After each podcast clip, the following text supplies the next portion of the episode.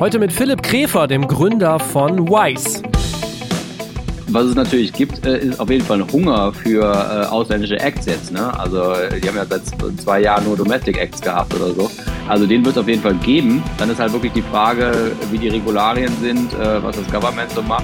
Aber ich kann es mir eigentlich auch nicht äh, vorstellen, dass sich China jetzt irgendwie auf einmal wieder komplett von der Welt äh, verabschiedet oder so. Herzlich willkommen beim Redfield Podcast mit Alexander Schröder. Mittlerweile solltet ihr unseren Podcast-Partner König und Meier schon kennen. Das familiengeführte Unternehmen aus Wertheim am Main produziert seit über 70 Jahren durchdachtes Zubehör für die Musikwelt. Vom Mikrostativ bis zum Instrumentenständer oder Zubehör für Bühne, Studio oder das Home oder Podcast Recording Studio wie hier bei uns. Produziert wird Made in Germany. Es gibt 5 Jahre Produkt sowie 10 Jahre Ersatzteilgarantie und das alles bei König und Meier von der Entwicklung und Konstruktion bis hin zur Endfertigung aus einer Hand. Ein Überblick gibt es auf www.k-m.de oder im Musikhandel, wo ihr die Produkte auch kaufen könnt. Ich freue mich heute, Philipp Gräfer im Redfeed Podcast begrüßen zu dürfen, der in Partnerschaft mit Ticketmaster entsteht. Philipp engagiert sich seit vielen Jahren für den kulturellen Austausch zwischen äh, China und Europa, zum Beispiel mit seiner Agentur Fake Music Media und er bucht Bands, bringt Leute zusammen und nicht zuletzt mit dem Event Wise, das am 19. und 20. Mai jetzt in Berlin stattfindet und wo Zukunfts- und Technologiethemen diskutiert werden. Moin, Philipp. Ja, hallo, na, wie geht's? Soweit ganz gut. Wir kannten uns äh, vorher noch nicht so wirklich, aber wir hatten im Vorgespräch oder äh, wir haben geschrieben, haben wir zumindest festgestellt, dass du den Start von Redfield äh, durchaus äh, mit begleitet hast oder er dir zumindest nicht ganz fremd ist, denn vor ungefähr 20 Jahren oder mehr warst du selber als Musiker ähm, aktiv mit Leuten aus der ersten Redfield-Band, ne? Das ist korrekt. Ich hatte eine Band damals, die hieß High Density in einem schönen Örtchen namens Hahn, wo ich aufgewachsen ist, äh, aufgewachsen bin. Äh, das ist in der Nähe von Düsseldorf, also zwischen Düsseldorf und Wuppertal an der A46. Und dann gab's äh, als Anhängsel von Hahn noch ein kleineres Kraft, das hieß Grüten. Und äh, da war ja der Kai Rostock äh, genau. aktiv, genau, mit Redfield. Und äh, zwei meiner Bandkollegen, ähm, schöne Grüße, Lars und Daniel ähm, waren dann äh, in einer anderen Band, die dann, wo der Kai auch gespielt hat. That Very Time I Saw. Genau, die erste Redfield-Band. Ähm, ja, okay. Äh, und da hat es dann bei dir geklingelt, als, als wir miteinander geschrieben haben, sagtest du, ne? Genau, das war ganz witzig. So Redfield, Redfield, das ja. kenne ich doch irgendwo her. Ja. Geil. Super. Ähm, Jetzt ähm, wissen wir so grob, wo, wo du musikalisch herkommst, einfach mal selber Musiker gewesen. Ähm, und jetzt, um so äh, den Schwung zu kriegen Richtung Asien und äh, speziell China, wie hat dich denn die Begeisterung dafür gepackt? Du warst ja erstmal, glaube ich, äh, ganz woanders unterwegs, ne? Genau, also ich habe in Köln studiert äh, und zwar Regionalwissenschaften Lateinamerika. Also das ist so für die Leute, die es nicht wissen, ähm, so eine Kombination aus Politikwissenschaft, äh, Ökonomie, also hier VWL heißt es, ähm, lateinamerikanische Geschichte und Romanistik, also ziemlich äh, umgreifendes, ähm, ja, äh, ja, interdisziplinäres äh, Fach. Und ähm, da bin ich dann irgendwie äh, nach San Diego hat es mich verschlagen, um da zu studieren, Latin American Studies. Und dann habe ich an der Uni da gemerkt, okay, ich kann zwar High Five äh, zu jedem meinem Bolivianos geben und meinen ähm, und meinen Chileno von meinem Uruguay unterscheiden und so weiter. Aber was machen denn diese ganzen Asiaten hier? Äh, habe ich mich gefragt, weil in Köln, ja gut, da kennt man sich dann mit Asien nicht so richtig gut aus. Latinos hatten wir ziemlich viele, muss man sagen. Ähm, aber ja, ich konnte so, kommen die jetzt aus Korea, kommen die aus China, kommen die aus Japan? Ich hatte wirklich keine Ahnung und äh, das hat mich etwas schockiert auf der einen Seite. Auf der anderen Seite habe ich dann auch gelernt, okay, äh, Kalifornien ist am Pazifik, auf der anderen Seite des Pazifik ist Asien. Ähm, und dann habe ich zusätzlich noch ein Buch gefunden, das ging über die Beziehung zwischen Lateinamerika und Ostasien. Und dann dachte ich mir, ach, das ist ja ganz spannend. Ähm, schauen wir das, äh, schauen wir das mal an. Und das hat mein akademisches Interesse dann auch so ein bisschen geweckt. Und witzigerweise, als ich dann zurück nach Köln gekommen bin, ähm, das war dann äh, 2006 oder 2007, äh, hat meine Fachschaft ähm, eine Konferenz organisiert, die äh, zu Lateinamerika und und China, äh, da ging es da drüber. Und gleichzeitig war ja dann 2008 die Olympischen Spiele und keiner wusste was über China, aber alle haben sie über, drüber geschrieben und so weiter. Und ich war auch noch als Journalist unterwegs, so äh, im WDR-Kosmos. Ähm, und das hat mich dann einfach interessiert. Und dann äh, dachte ich mir 2007, ich fliege da jetzt einfach mal hin und gucke mir das an. Ich hatte da so einen ja. Kontakt zu einem äh, Festival damals, ja. Ah, okay. Was war das für ein Festival? Ja, das war somit das erste Festival, zumindest das erste Festival, was halt eigentlich jährlich stattgefunden hat. Das ist das MIDI-Festival ähm, was herausgegangen ist aus einer sozusagen so einer School of Rock'n'Roll, äh, was äh, die 2000 gegründet wurde in Peking. Und aus dieser, ja, sozusagen School of Rock'n'Roll äh, ist dann halt dieses Festival hervorgegangen. Und 2007, ähm, ja, also da hatte ich dann halt einen Kontakt dahin. Ähm, Julia, schöne Grüße. Die hat dann nämlich Regionalwissenschaften Ostasien studiert, ähm, auch aus Köln. Und äh, die ähm, ja, die hatte diesen Kontakt und dann dachte ich mir, okay, fährst du da, fährst du da mal hin?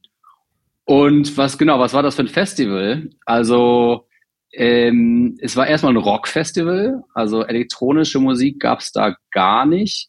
Wie ich aber später gelernt habe, war das auch das Festival mit der ersten Hip-Hop-Stage in China. Ähm, okay. Was auch nicht verwunderlich war, weil es war ja mehr oder weniger das erste Festival. Ähm, also Hip-Hop war sehr, sehr, sehr underground da.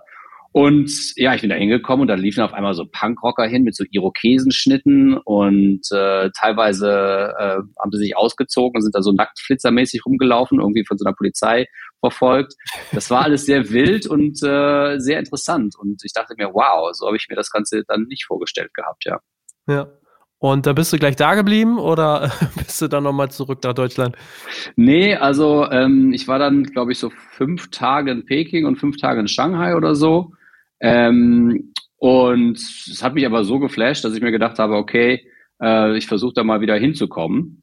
Und ich habe dann halt äh, erfahren von einer Veranstaltung, äh, die hieß Deutschland, China gemeinsam in Bewegung.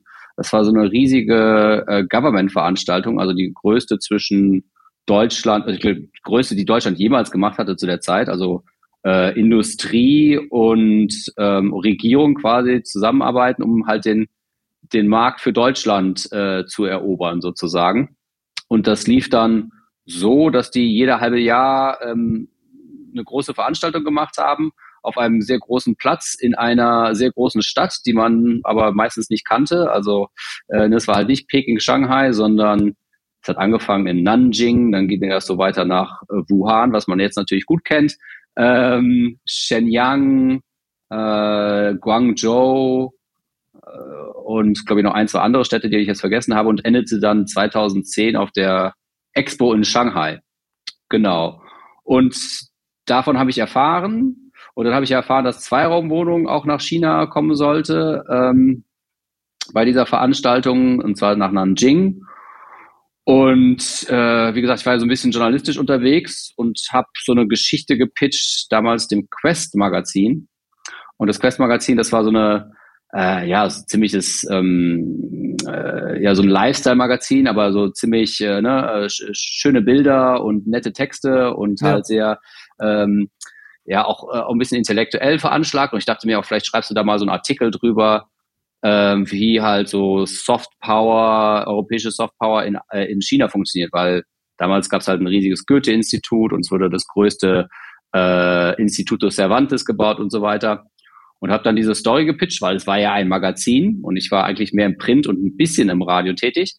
Und äh, dann meinte der Editor damals, äh, hast du nicht Lust, äh, du hast mir doch gerade von Zweiraumwohnungen erzählt, willst du da nicht irgendwie mitfahren und eine Doku über die machen? Und dann habe ich gesagt, ja, okay, warum nicht? Ne? Also ich meine, ich habe, äh, kann eine Kamera halten und äh, fahr dann mal halt einfach los, ja. und dann war ich halt ein halbes Jahr später wieder in China mit Zweiraumwohnung. Ah, okay. Hat, also Kamera halten konntest du, äh, ähm, aber hattest du Vorerfahrung? Äh, nee, also nicht wirklich. Also ich hatte, genau, Kamera halten, kon ja. Äh, Kamera halten konnte ich. Ähm, richtig von Film äh, machen hatte ich natürlich eigentlich keine Ahnung. Also ich hatte schon mal ein Musikvideo oder sowas gemacht, äh, also mitgemacht, also zum Beispiel bei High Density. Ja, ja. Aber äh, also ich hatte jetzt nicht viele Ahnung von der Materie. Ähm, und die äh, gute Editorin, die das Ganze zusammengeschnitten hat, hat dann auch ein bisschen geflucht. Aber ich habe es einigermaßen, also einigermaßen habe ich es hinbekommen und äh, sie hat ein super äh, Ergebnis äh, abgeliefert hinterher. Also irgendwie hat es dann doch geklappt und war, glaube ich, Okay. ganz unterhaltsam, ja. Okay. Aber irgendwann hast du dann doch wirklich den Schritt gemacht und bist dann auch wirklich äh, in China geblieben, ne? Genau, also ähm, dann war die erste Band, die ich dann tatsächlich selber nach China gebracht habe. Das war dann 2008 mit äh, Mediengruppe Telecommander. Ähm, also die Olympischen Spiele waren ja 2008. Ähm, Im August, 8.8.2008, äh, eine sehr glückliche Zahl im Chinesischen. ähm, und im Mai ähm, sollte halt äh, die Mediengruppe in, in China spielen, was auch geklappt hat. Der Anchor-Gig war sozusagen das MIDI-Festival wiederum, wo ich ja ein Jahr äh, äh, früher äh, da war.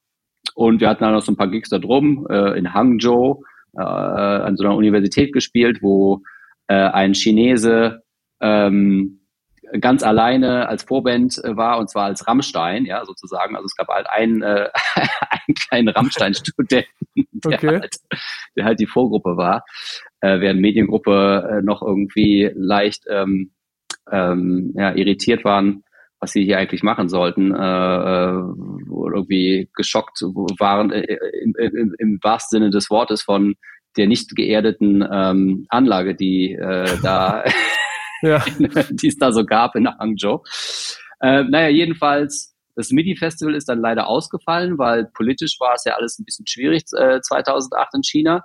Ähm, weil es gab halt die Aufstände in Tibet, äh, ich glaube in Xinjiang war auch was, wenn ich mich richtig erinnere. Und dann waren halt so Großveranstaltungen ähm, vor den Olympischen Spielen. Äh, das war dann nicht ganz so einfach. Und dann ist halt dieses MIDI-Festival leider ausgefallen. Und dann musste man sich halt spontan überlegen, okay, was macht man denn jetzt? Ähm, dann bin ich in einen Club gegangen in äh, Peking. Äh, irgendwer hat mir gesagt, ich soll da mal mit jemandem sprechen. Und dem Clubbesitzer oder so. Und der Clubbesitzer ähm, meinte dann, ja, nee, warte mal, sprech doch mal mit so dieser DJ, die da, die da spielt. Ähm, die kann dir da vielleicht weiterhelfen, irgendwelche Gigs zu organisieren. Äh, die spielte gerade irgendwie LCD Sound System, yeah, yeah, yeah äh, Crash Remix. Das war ziemlich cool. Und äh, dementsprechend äh, habe ich mich gut mit der verstanden. Und ähm, das war dann Helen Fang, äh, die selber eine Band hatte. Äh, erstmal eine Band namens Zio, später Pet Conspiracy und dann noch später Nova Heart. Und äh, mit der habe ich mich dann halt irgendwie zusammengetan und die ersten äh, Bands dann nach China gebracht, also nach Mediengruppe Telekommander sozusagen. Ähm, ja, genau. So ist das Ganze gestartet 2008, ja. Aber du hattest quasi keine wirkliche Vorerfahrung, außer dann vielleicht ein bisschen in Deutschland, aber du bist da dann einfach so rein und hast versucht, die Bands äh, in China. Äh, Ja, Gigs also ich-. Genau, also ich meine, ich hatte da, also äh, ne, journalistisch äh, habe ich mich mit Musik viel beschäftigt gehabt. Also ich hatte schon Kontakte und so, habe schon so äh, verstanden, wie das äh, Business so ungefähr läuft und hatte dann auch äh, so eine Newcomer-Band ähm, gemanagt, kurz äh, in Köln namens Malk, ähm, die ich auch so ein bisschen gebucht hatte in Deutschland, ein paar Gigs besorgt hatte, nichts Wildes. Und dann war ich tatsächlich, ja, also die erste richtige Tour sozusagen habe ich ja wirklich mit Mediengruppe äh, in, in China organisiert. Wahnsinn, die haben, die haben mich dann auch ein bisschen verflucht, so von wegen, was macht der denn da? Aber hatten trotzdem eine gute Zeit, von daher. Ja. Ja. Okay. Und die äh, Frau, die du da kennengelernt hast, ist ja auch nicht irgendwer, wenn man sich da mal äh, näher umschaut. Also die war ja äh, MTV China-Moderatorin. Ähm, auf spiegel.de, wenn man es mal recherchiert, wird sie auch zum Teil als Galionsfigur der chinesischen Indie-Szene äh, äh, bezeichnet. Das kannst du natürlich besser beurteilen, ob das so stimmt. Aber es war schon eine wichtige Person innerhalb dieser Szene, dann nehme ich an. Absolut. Also ähm, man muss auch sagen, deswegen bin ich dann auch äh, schnell reingekommen so in die Szene, weil wir sind dann äh, bei allen Konzerten gewesen, ähm, haben dann immer schön nach den Konzerten auf so kleinen äh, äh, Plastikhöckerchen ge gesetzt in, äh, in irgendwelchen Bars in, in Peking äh, und haben Chua gegessen. Das sind so das sind so Spieße, äh, Fleischspieße und ähm, und sind dann halt gut mit der ganzen Szene da sozusagen in Kontakt gekommen und plus sie konnte mir natürlich dann auch schon viel erzählen, was so in der Historie abgegangen war und so. Also das hat natürlich sehr geholfen, da jemanden zu haben wie sie, ähm, die mich da halt sozusagen so reingebracht hat. Ne? Ja. Ja, Und ihr habt zusammen dann diese Agentur gegründet. Fake Genau. Music Media. genau. Warum eigentlich, warum eigentlich Fake? Also äh, ist ja eigentlich Ja. negativ behaftet, oder? Genau, es war so ein bisschen ironisch gemeint, ähm, weil ja damals ähm, China, wofür war es bekannt, halt Fake, ne? äh, also Fakes sozusagen, 2008. Mhm. Und äh, das fanden wir dann irgendwie witzig äh, in unserem jugendlichen Eifer. Und, ähm, und dann hatte aber Ai Weiwei, ne, der bekannte chinesische Künstler, hatte schon äh, selber eine Agentur, die hieß Fake. Und dann dachten wir, ja gut, dann machen wir halt Fake Music Media. Und äh, waren mit gerade mit Fake Media ja auch äh, der Zeit äh, lange, lange voraus sozusagen ähm, dem Trend und ja, dann hat sich das irgendwie so entwickelt, ja. Hm. Was habt ihr denn dann noch, noch gemacht? Also du hast äh, Shows besorgt, aber das war ja nicht alles. Ihr habt ja, glaube ich, relativ äh, viel gemacht oder äh, macht das auch, glaube ich, dann noch, ne? Ja, genau. Also wir haben sehr viele ähm, Acts nach China gebracht, so bestimmt so um die 200, 300 oder so, ähm, zwischen DJs und, äh, und Bands. Also von großen Namen wie, also hier als, als deutscher Podcast kennt man natürlich die Toten Hosen. Ähm, ja, ja. Oder, oder Hot Chip äh, DJ-Set oder Royksop oder mal den, den ähm, Gitarristen von den Yeah Yeah Yeahs, der dann ein DJ-Set gemacht hat, oder den Bassisten von The Smiths. Ähm, also alles quer durch, auch Techno-DJs.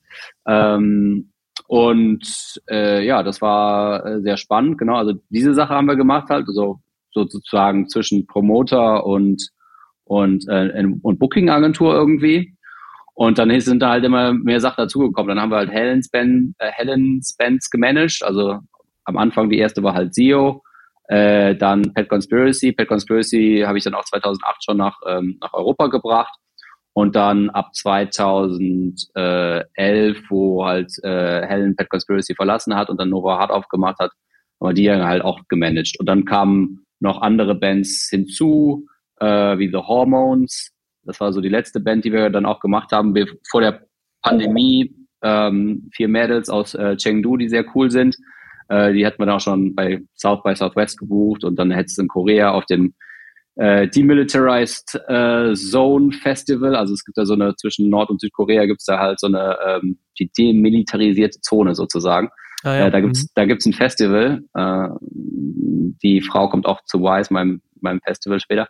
Ähm, und äh, da hatten wir sie schon gebucht, aber dann ist halt Corona passiert und dann war natürlich erstmal nicht mehr viel los. Und dann gab's abgesehen von dieser ganzen ähm, Bandgeschichte, die wir gemacht haben, äh, auch dann immer mehr Consulting halt, ne? Irgendwie alle, wer immer was über China wissen wollte, dem konnten wir natürlich dann weiterhelfen und ich bin dann halt sehr viel auch um die Welt gejettet, wurde eingeladen zu irgendwelchen äh, Musikindustrieveranstaltungen, um über China zu reden und so, ja.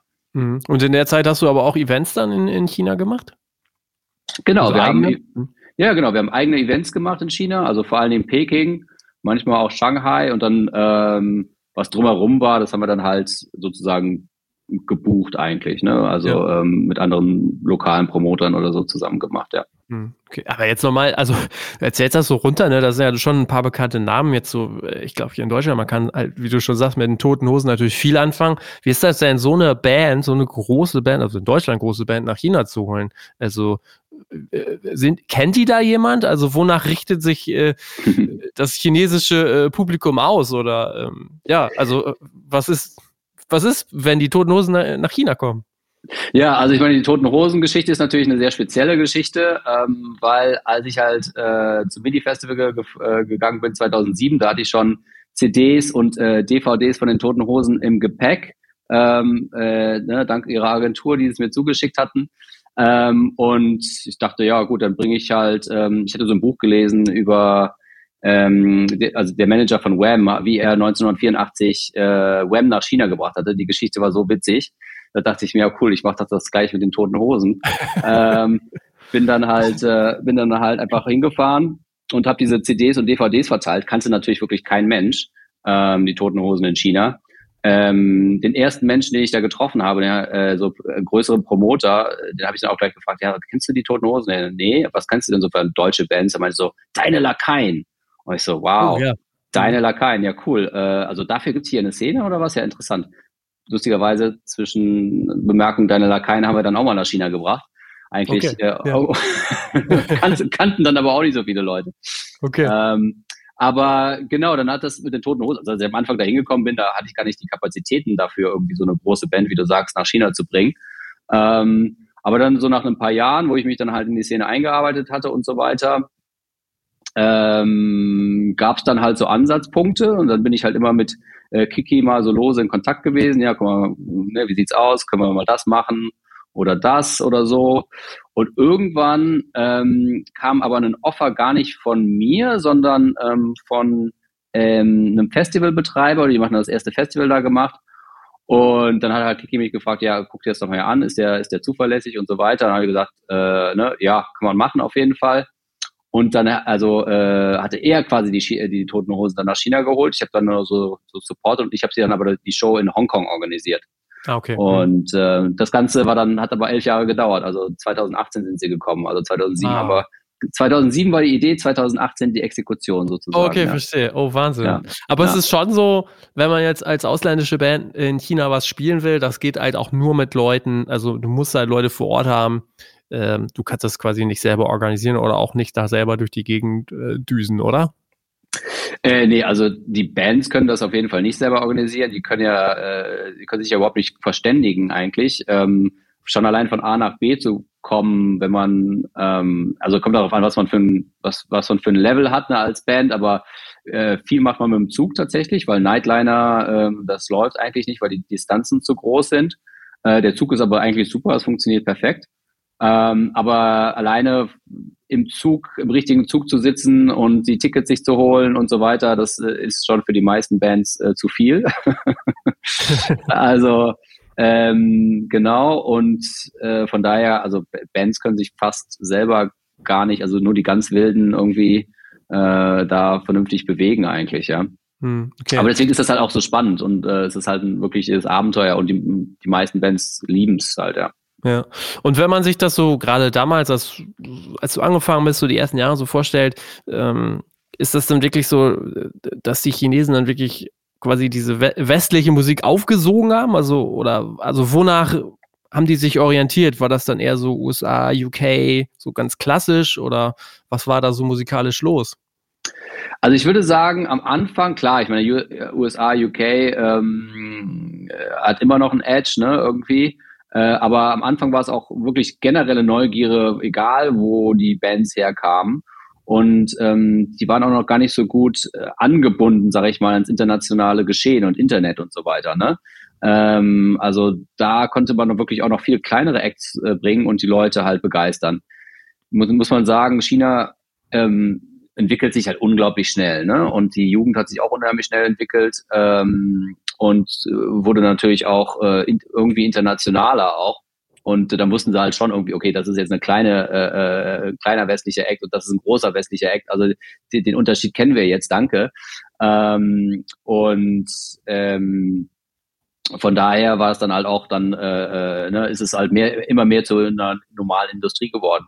Mhm. Aber die Deutschen, muss ich sagen, leider halt haben sie es halt ein bisschen verschlafen. Ähm, also außer mir war dann halt wirklich, also sowieso in China kaum ein Ausländer äh, in der Musikindustrie da. Ähm, aber es sind halt dann viele UK und USA-Booker oder australische Booker dann schon irgendwie, irgendwann sind sie dann doch mal auf, die, äh, auf den Gedanken zu kommen, ein bisschen aggressiver diesen Markt anzugehen, weil er einfach so riesig ist. Ne? Ja. Ähm, und äh, man hätte das als Deutschland tatsächlich auch machen können, weil, äh, weil das war, das war ja noch nicht, überhaupt nicht erschlossen, sozusagen. Mhm. Ne? Ähm, also jetzt, ich würde noch nicht sagen, es ist zu spät, aber man hat halt, jetzt ist man halt schon mal wieder ein paar Jahre hinterher sozusagen. Ah, okay. Interessant, ja. ja. Und ähm, jetzt, wenn du, wenn du sagst, der Markt entwickelt sich weiter und wird ja auch immer größer und wächst, wird er dann auch stärker ähm, reguliert durch die Regierung oder wie kann ich mir das vorstellen? Also wie frei ist der dann so? Ja, ähm, ja, beides ist ja eine beliebte Frage. Also ähm, ist es bis 2019 äh, ist es halt immer gewachsen sozusagen. Ja. Also es gab mehr Bands, die getourt sind, es gab mehr DJs, es gab von eigentlich allem mehr. Vielleicht jetzt nicht unbedingt exponentiell, aber man hat halt das Gefühl gehabt, okay, es ging halt auf jeden Fall bergauf. Ähm, äh, dann, was aber gleichzeitig passiert ist, dass es halt politisch irgendwie immer ein bisschen schon, man hat das Gefühl, es zieht so ein bisschen zu und es wird halt regulierter. Ähm, also man guckt ein bisschen mehr drauf, wer da, wer da so da ist und so weiter. Und jetzt sind wir halt in einer Zeit, äh, wo wir überhaupt nicht mehr wissen, was los ist, weil mhm. ähm, ne, wegen Covid, China ist immer noch zu, Politisch äh, weiß man auch nicht so genau, äh, in welche Richtung es geht. Also wir können ähm, den chinesischen Markt erst wieder beurteilen, wenn er wieder öffnet. Und dann ähm, muss man halt beobachten, wie es äh, es da weitergeht. Aber was anscheinend ähm, immer noch äh, zutrifft, ist, dass äh, der Streaming-Markt, der ja auch vorher vor 2016, 17 überhaupt gar nicht existierte sozusagen, ähm, äh, immer noch wächst. Ne? Aber natürlich viel auch mit Domestic äh, Product. So ja. Hm. Das fand ich nochmal ganz interessant, während ähm, man hier Deutschland, Europa das so an einem Finger oder einer Hand abzählen kann, wer hier Streaming macht äh, oder dominiert, ist das in, in China ja, glaube ich, zumindest nach außen hin ein bisschen anders, also mit den Playern, die es da so gibt. Ich hatte das mal rausgesucht, ähm, musste sagen, ob, da, ob das so stimmt und ob ich sie richtig ausspreche. Es gibt ja äh, Kugu, und dann, weiß ich gar nicht, wie man sie ausspricht, zweimal Q, Q, Q, ja. Kuvo-Player. Ähm, zum Teil, wo, wenn ich das richtig recherchiert habe, ich kenne sie äh, nicht in der Nutzung, aber zum Teil auch so ein bisschen anders äh, ausgelegt in der Nutzung, gehören aber alle zu Tencent. Aber zum Teil ist es so, es gibt da so keinen total dominanten Player, oder? Es gibt so mehrere Spielarten dann, oder? Ja, also, ähm, tja, wo, wo fängt man da an? Also man muss erstmal sagen, wenn man jetzt von oben guckt, also Tencent ist schon der dominante Player aber äh, mit halt äh, und hat halt Sachen zugekauft. Also ja. äh, erst, ähm, also der größte Player ist eigentlich QQ Music, was halt zu Tencent gehört. Dann äh, Kugo und Kovo äh, wurden gekauft. Ähm, und dann gibt's, äh, glaube ich, noch ein, zwei kleinere, die auch noch zu Tencent gehören. Es kommt dann halt immer darauf an, auch in welchen Regionen man ist. Man muss ja sich überlegen, China ist halt absolut riesig. Also gibt es ja. verschiedene Zielgruppen, gibt verschiedene Städte. Manche sind im Süden äh, äh, größer, manche im, was nicht, Norden, Westen, sonst was. Ähm, und dann am Anfang war eigentlich der große Konkurrent zu Tencent immer Alibaba mhm. ähm, mit ihrer eigenen Streaming-Plattform. Äh, also die hatten eigentlich Xiaomi gekauft.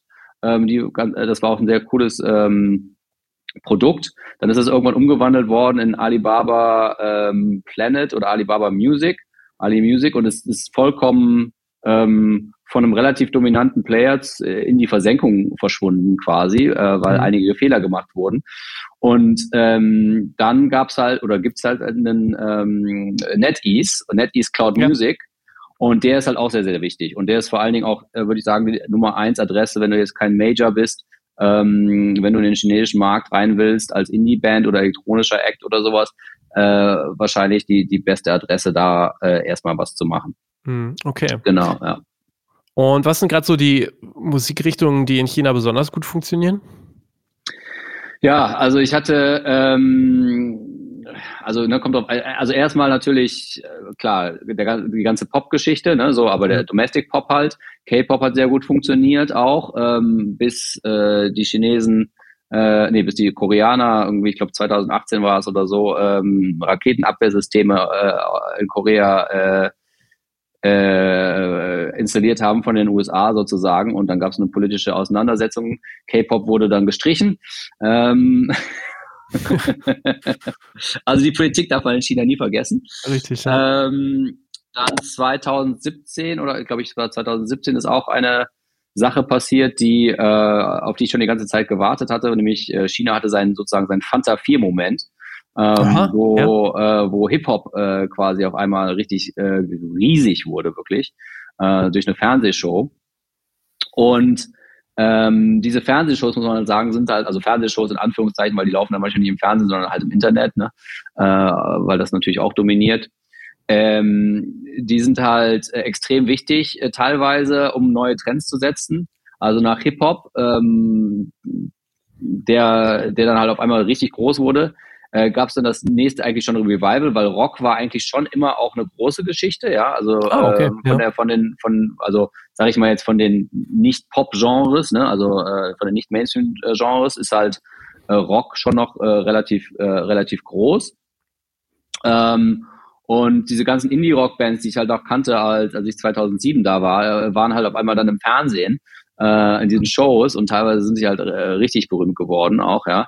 Also zum Beispiel die Drummerin von Nova Hart, ähm, äh, Atom heißt sie, hat noch eine andere Band namens Hedgehog, die sind dann halt da, äh, da drin gewesen und wurden halt auf einmal riesig.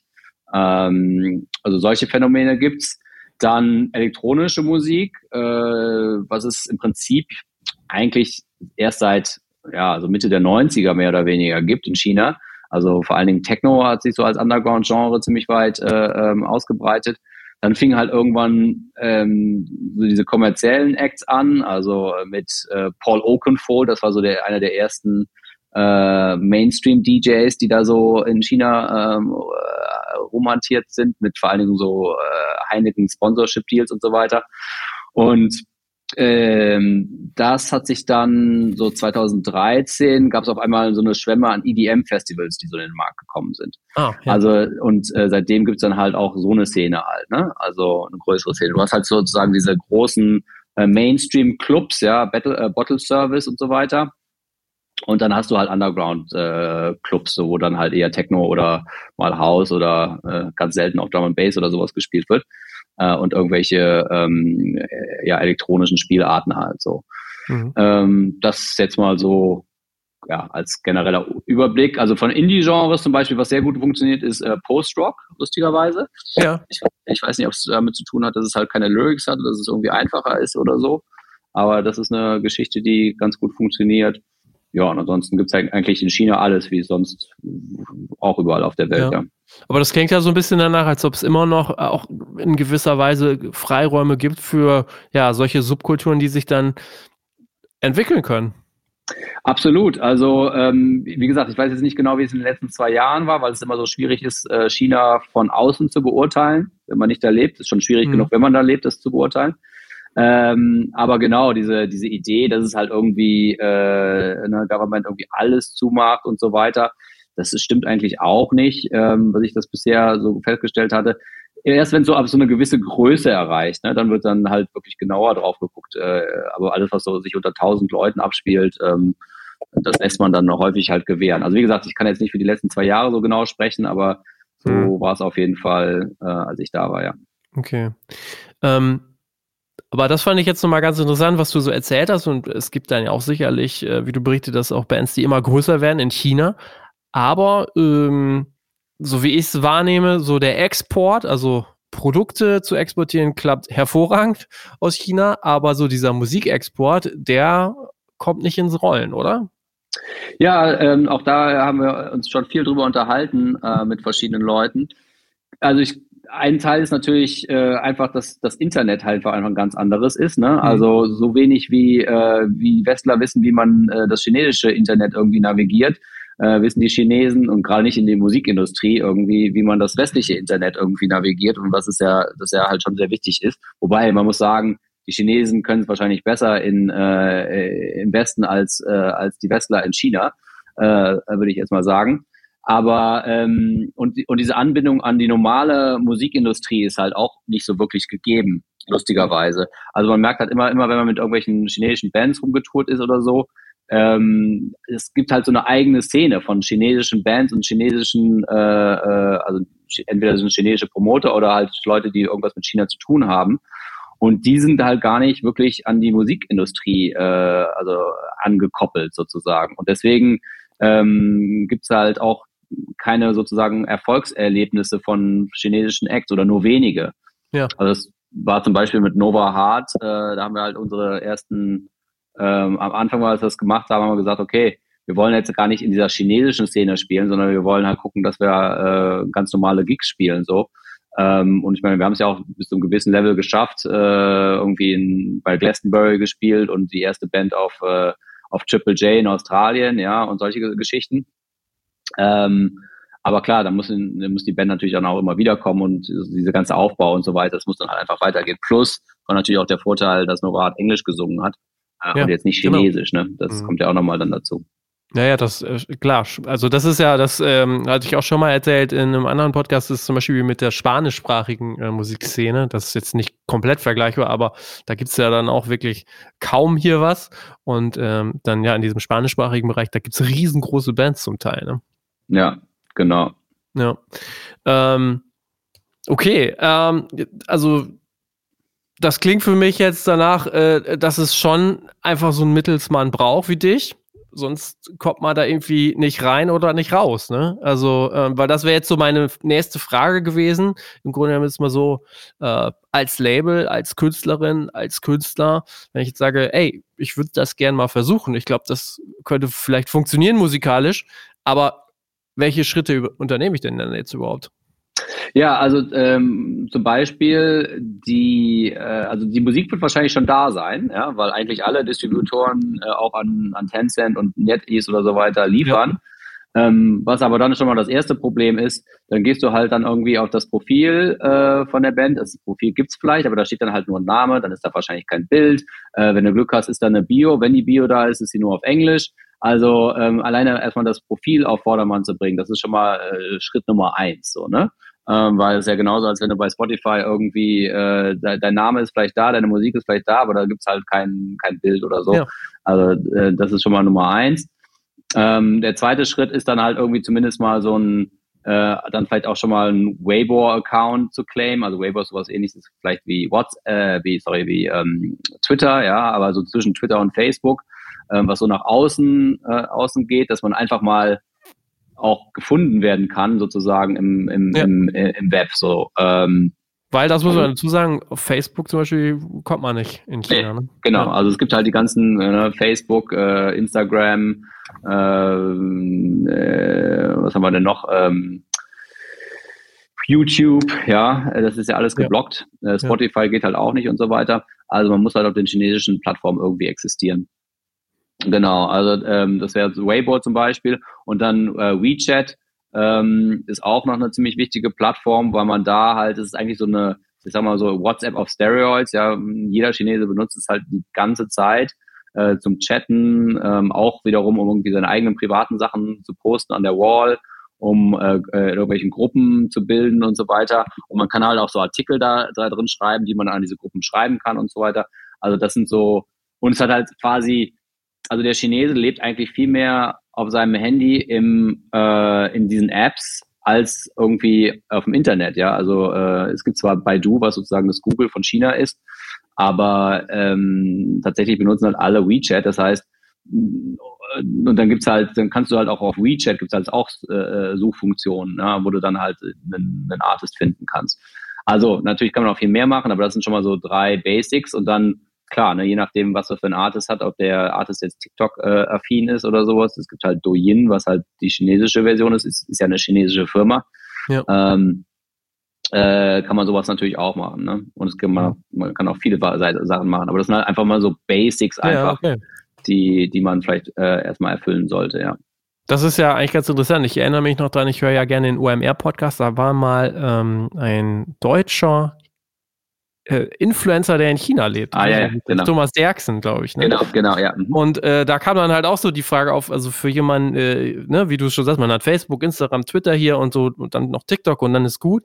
Und der hat aber aufgelistet, was das für Arbeit ist, weil es da irgendwie, glaube ich, 12, 20 irgendwie Plattformen gab, wo er sagt, die bediene ich im Grunde alle, die muss ich irgendwie alle bedienen und ähm, da irgendwie Gas geben. Das stelle ich mir total schwierig vor. Ja, ist auf jeden Fall schwierig. Ich meine, er kann halt extrem gut äh, Chinesisch, ne? Also das ist ja so eine ja. Sache. Er hat dann also seine Nische gefunden und äh, hat natürlich ein Alleinstellungsmerkmal da so, ne? Ja, okay. Jetzt hast du gerade erzählt, was so die ersten Schritte wären. Was sind denn die Schritte, wo du sagst, ähm, das funktioniert mit ziemlicher Sicherheit nicht und das sollte man auf gar keinen Fall machen? was funktioniert nicht? ähm, ja, also ich meine, irgendwie mal kurz nach China zu jetten und sagen, äh, so Big in Japan mäßig und zu denken, okay, man, ähm, man kann diesen Markt jetzt einfach erobern oder so. Ähm, das ist ja, also man, man sollte irgendwie schon erstmal versuchen, seinen eigenen Markt so ein gewisses Standing zu haben. Und wenn man dann nach China kommt oder so, äh, sollte man vielleicht auch, naja, vielleicht komplett Asien irgendwie mitdenken, weil diese Netzwerke, diese Promoter-Netzwerke, die es noch gar nicht gab, als ich angefangen habe, die gibt's natürlich inzwischen und so weiter. Und, ähm, und das kann man dann halt schon mitdenken. Und äh, ja, man muss halt, China ist halt ein Markt wie mindestens wie, wie USA, ne? Also da muss man genauso viel Arbeit reinstecken. Ähm, also nur mal kurz hingehen und sagen, okay, jetzt sind wir hier, ähm, das funktioniert halt nicht. Mhm. Das Einzige, was halt cool ist, dass du halt äh, ja dann doch wesentlich weniger internationale Bands in China hast als in den anderen Märkten. Das heißt, ähm, sozusagen wenn du halt wirklich öfter wiederkommst und so und da rein investierst, hast du natürlich trotzdem eine kleinere Konkurrenz. Ja. Okay.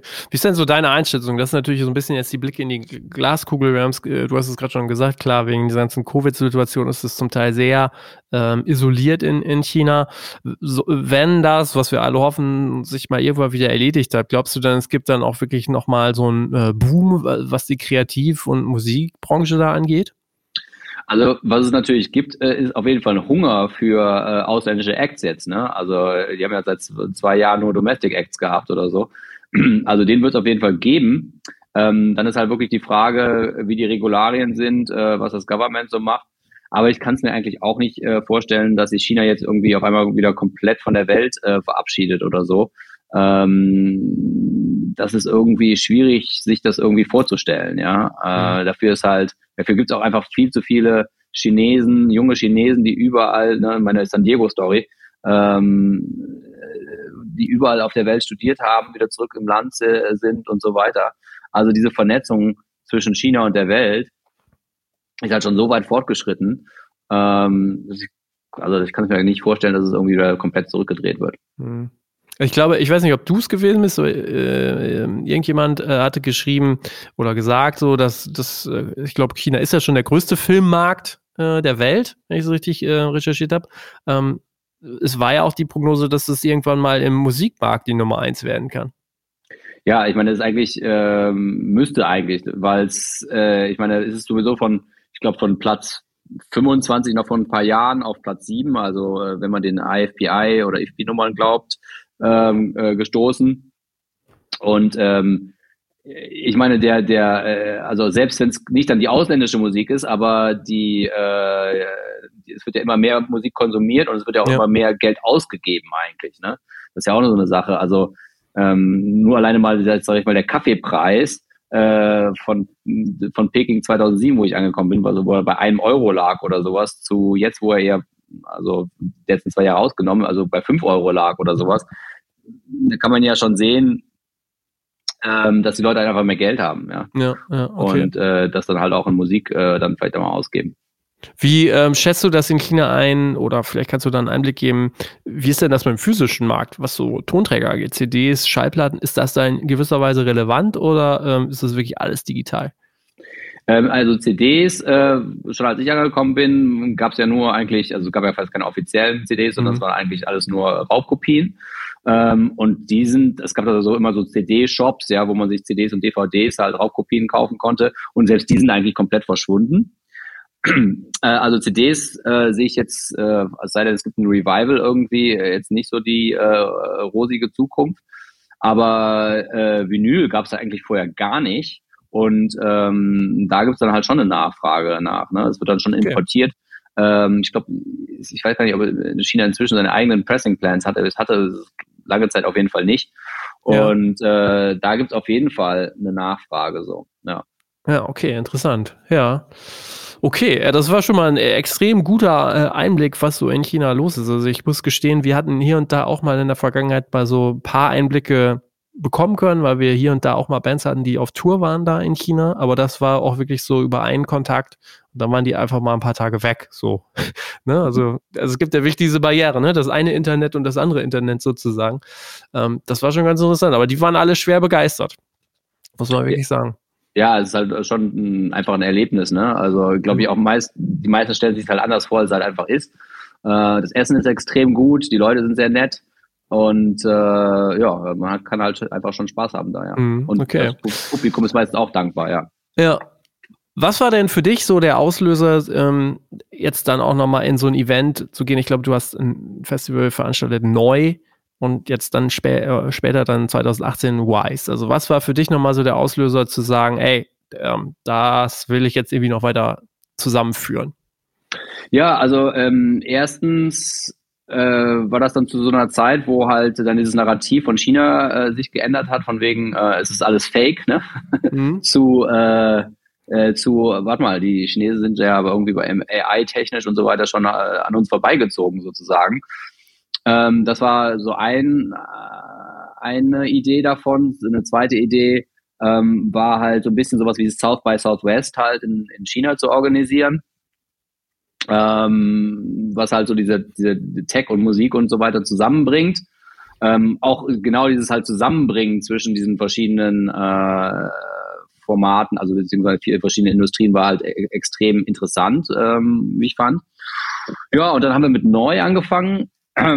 Also ne, neu China, also wie der Name schon sagt, also ein bisschen das, was halt neu aus China kommt. Äh, das haben wir erstmal in Berlin gemacht. Ähm, da haben wir so Investoren aus dem, und Entrepreneure aus dem Musik- und Tech-Bereich aufs Tech Open Air gebracht. Äh, ich glaube, das war 2016 oder 2017. Ich glaube, 2016 muss es gewesen sein. Und zu dem Zeitpunkt äh, war auch schon so, ne, also es waren ja schon die Techies, die da waren beim Tech Open Air und die haben gefragt, okay, kennt hier irgendjemand Tencent? Und keiner kannte Tencent 2016, also das war schon krass, ne? Ja. Ähm, ja, das war so ein bisschen so die Idee äh, dahinter. Dann haben wir das noch einmal in, in, in, in, in Peking äh, organisiert und dann habe ich es halt auch nach Wise umbenannt. Ich dachte mir halt, äh, äh, das ist auch äh, von Fake nach Wise in zehn Jahren, das ist äh, ein Achievement. ähm, da kann ich noch ein bisschen drei, äh, weiter dran basteln für meine nächsten Jahre, ja. Okay. Uh, jetzt gibst du Wise in diesem Jahr dann das fünfte Mal. Das heißt, du hast während, während Covid es dann auch ähm, geschafft oder ihr habt es geschafft, am Leben zu halten sozusagen, ne?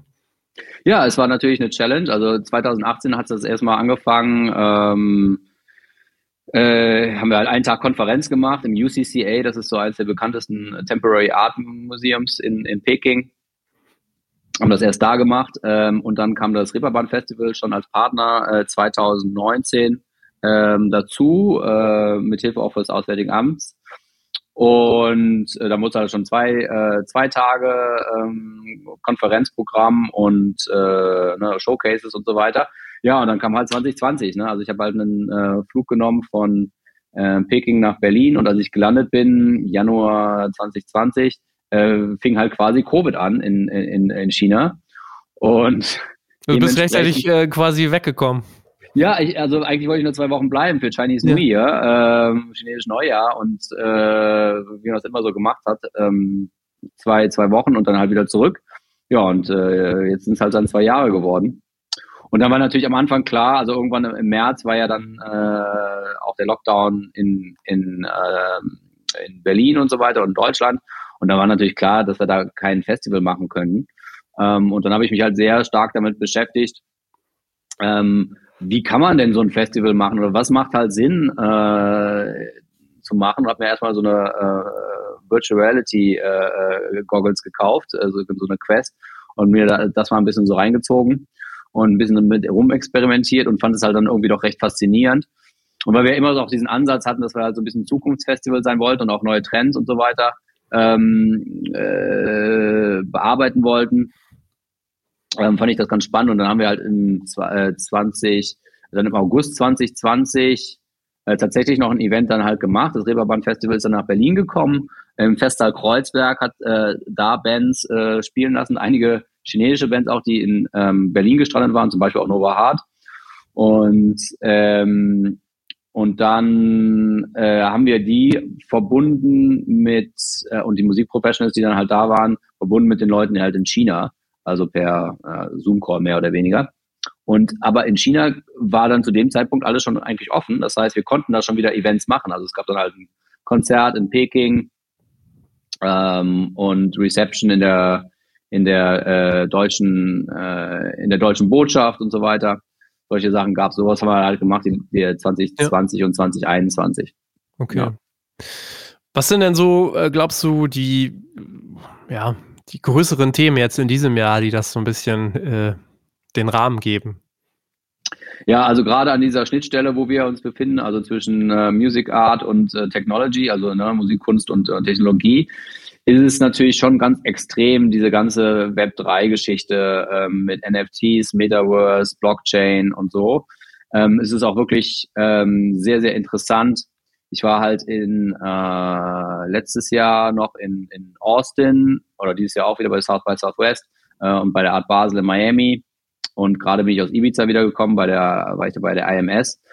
Ähm, und das Thema ist halt äh, so krass. Es ist wirklich, dreht sich halt alles nur um diese NFT-Geschichte.